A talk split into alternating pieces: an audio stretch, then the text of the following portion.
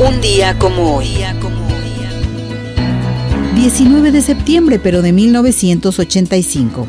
En la Ciudad de México se registra un terremoto de 8.1 grados en la escala de Richter, que dura 90 segundos y provoca una de las peores catástrofes en la historia del país. El terremoto de México de 1985 fue un sismo ocurrido a las 7 horas con 17 minutos 47 segundos hora local del 19 de septiembre de 1985 que alcanzó una magnitud de 8.1 grados. El epicentro se localizó en el Océano Pacífico mexicano, cercano a la desembocadura del río Balsas en la costa del estado de Michoacán, y el hipocentro a 15 kilómetros de profundidad bajo la corteza terrestre. El sismo afectó en la zona centro, sur y occidente de México, en particular el Distrito Federal, en donde se percibió a las 7.19 hora local, siendo el más significativo y mortífero de la historia escrita de dicho país y su capital.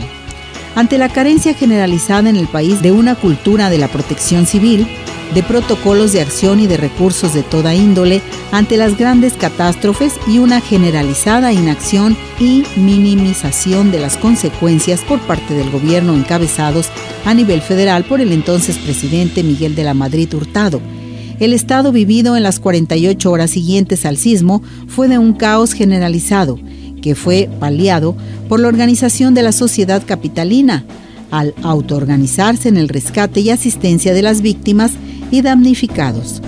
El número de fallecidos y heridos se calcula fueron 20.000 personas y los daños fueron calculados en 8 mil millones de dólares, 250 mil personas sin casa y 900 mil que tuvieron que abandonar sus hogares.